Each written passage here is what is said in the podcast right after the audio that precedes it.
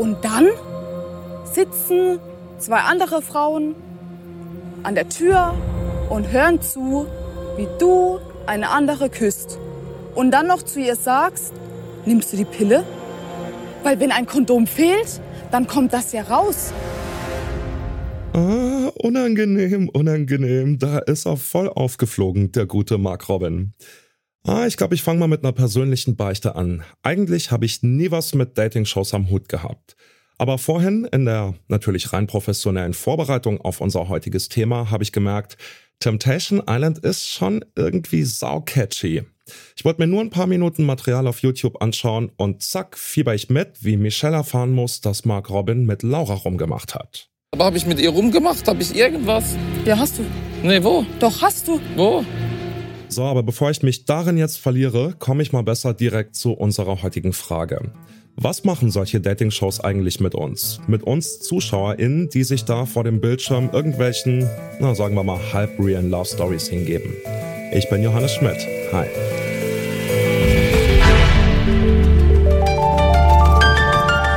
Zurück zum Thema.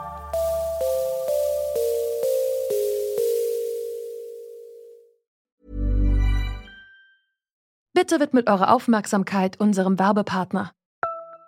Die Suche nach geeigneten Mitarbeitenden kann viel Zeit in Anspruch nehmen, muss sie aber nicht unbedingt, denn man kann sich helfen lassen. Zum Beispiel mit den Premium-Stellenanzeigen von Indeed, denn damit wird eure Stellenanzeige in der Suche sichtbarer und Bewerberinnen und Bewerber werden schneller auf euch aufmerksam. Indeed schenkt euch jetzt 75 Euro Startguthaben für eure Premium-Stellenanzeigen. Klickt dazu auf den Link in den Show Notes. Es gelten die AGB. Ja, auch in den Freundeskreisen unserer Redaktion sind Dating-Shows ein beliebtes Gesprächsthema. Die Auswahl ist ja auch riesig. Mehr als 30 Formate zeigt allein die RTL-Gruppe auf ihren verschiedenen Sendern. Und dann gibt's ja auch noch Pro7, Sat1 und so weiter. Also bei der Menge an Shows, die jetzt im Moment in Streamingdiensten, im linearen Fernsehen und so weiter alle laufen, da komme ich auch nicht mehr mit meiner Lebenszeit hinterher, das alles zu schauen. Das sagt Richard Lemke. Als Medienpsychologe und Paartherapeut beschäftigt er sich sowohl mit den Shows als auch mit dem Beziehungsalltag der Menschen. Aber er interessiert sich nicht nur beruflich für Dating-Shows. Es gibt immer so einen Teil eines, ja, analytisch professionellen Blicks auf manche Dinge, aber natürlich überall auch eine private, ganz persönliche Lust dabei, sich die Dinge anzusehen. Natürlich bin ich auch nicht immun gegen diese ganz menschliche Lust auf Intrigen, Skandale, Betrug, Körper, Sexualität, also all das, was so diese Lust am Zuschauen auch ausmacht, bin ich natürlich nicht gegen immun und das genieße ich auch sehr. Wieso geben wir uns das ja eigentlich immer gleiche Prinzip immer wieder? Warum catchen uns diese oft sehr ähnlichen Formate? Formal geht's um Liebe, aber es geht eben auch um so viel mehr. Es geht um Intrigen, es geht um Lust, es geht aber auch um Peinlichkeiten.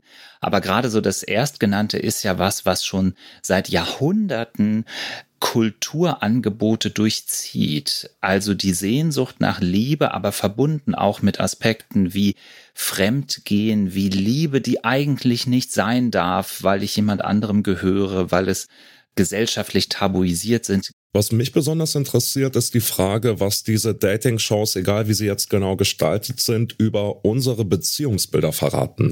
Also klar, es sind TV-Shows, also es sind Inszenierungen und doch können viele ZuschauerInnen sich da sehr gut hineinfühlen. Oder täuscht der Eindruck, wo fühlt man sich da hinein? Naja, also ich glaube, das ist sehr unterschiedlich, wie man sich hineinfühlen kann oder ob man sich zum Teil auch gar nicht hineinfühlen kann. Ich glaube schon, dass die Zuschauerschaft da in ihren eigenen Beziehungsstrukturen vielleicht deutlich heterogener ist, als wir das erstmal denken. Aber wir verarbeiten natürlich ein Stück weit durch Medieninszenierung stellvertretend auch eigene Prozesse. Also eigenes Abwägen von Moralvorstellungen. Bin ich jetzt eigentlich für Monogamie oder kann ich mir auch Dinge vorstellen, die darüber hinausgehen? Also das, das findet ja auch ein Stück weit stellvertretend an solchen äh, Dingen statt. Und ich glaube, über die Beziehungsbilder in der Gesellschaft verraten diese Shows relativ wenig, weil ich gar nicht weiß, ob man von dem ein Beziehungsbild sprechen kann in diesen Shows. Also, wo sie schon anknüpfen, ist an etwas, was, glaube ich, uns heutzutage vor große Herausforderungen stellt, vor allen Dingen, wenn wir es historisch betrachten, dass wir all diese Dinge wie eigentlich beste Freundschaft, Liebespartnerschaft, aber auch erfüllte, abwechslungsreiche Sexualität, Lust an dem Körper des anderen.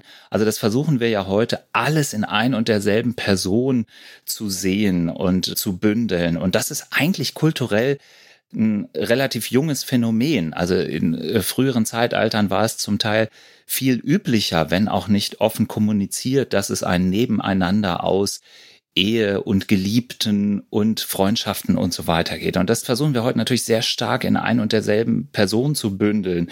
Und ich glaube, daran ändert auch wenig, dass es natürlich progressive Tendenzen hin zu äh, polyamoren oder multisexuellen Beziehungsformen gibt. Das ist schon noch irgendwie so ein Hauptideal, was sich gesellschaftlich hält. Und das fordert uns natürlich alle ganz stark heraus. Das heißt, wir würden sagen, trotz all des Ficky-Ficky, das da in den Shows abgeht, sind es eigentlich sehr klassische Fragen und sehr klassische Motive, die da verhandelt werden. Verstehe ich das richtig? Naja, also sie sind ja sehr unterschiedlich, die Dating-Shows. Aber ich würde jetzt nicht jeder Dating-Show, wie Sie sagen, sozusagen Ficky-Ficky als Hauptmotiv unterstellen. Also ich finde zum Beispiel einige der im Spätnachmittag laufenden Shows, wo wir ja wirklich sehen, hier geht es um Begegnungen, wo über ein Dinner-Date versucht wird auszuhandeln, was kann passen, was sind die eigenen Lebensideale. Richard Lemke meint also, wenn ich mir ständig Stories wie die von Mark Robin, Michelle und Laura reinziehe, gleiche ich damit meinen eigenen moralischen Kompass ab. Erscheint ja auch logisch, gerade bei so einer Frage wie, war das jetzt schon Fremdgehen oder ganz knapp noch nicht? Da lässt sich ja wirklich von außen herrlich drüber diskutieren. Jürgen Juncker, Psychologe und Paartherapeut, bringt noch eine andere Perspektive ins Spiel. Wir gleichen nicht nur unsere Moral ab, wir vergleichen auch unsere eigenen Beziehungen.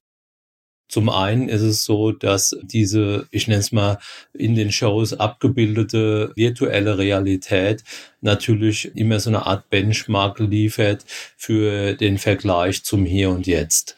Das kann sowohl in die Richtung gehen, dass man selber ganz zufrieden ist oder Zufriedenheit gesteigert wird, wenn ähm, der Vergleich mit der Dating-Show eher eine Art Abwärtsvergleich oder Downward Comparison ist. Das heißt, das eigene, was ich persönlich habe, erscheint wertvoller oder besser oder deutlich herausgehobener im Vergleich zu dieser ich nenne es mal Dating-Show-Realität. Es kann natürlich auch umgedreht einen Effekt geben, dass der Vergleich mit der Dating-Show eher so eine Art Flucht in eine übersteigerte Idealrealität sein kann, wenn ich selbst mit der eigenen Beziehung und Partnerschaft unzufrieden bin.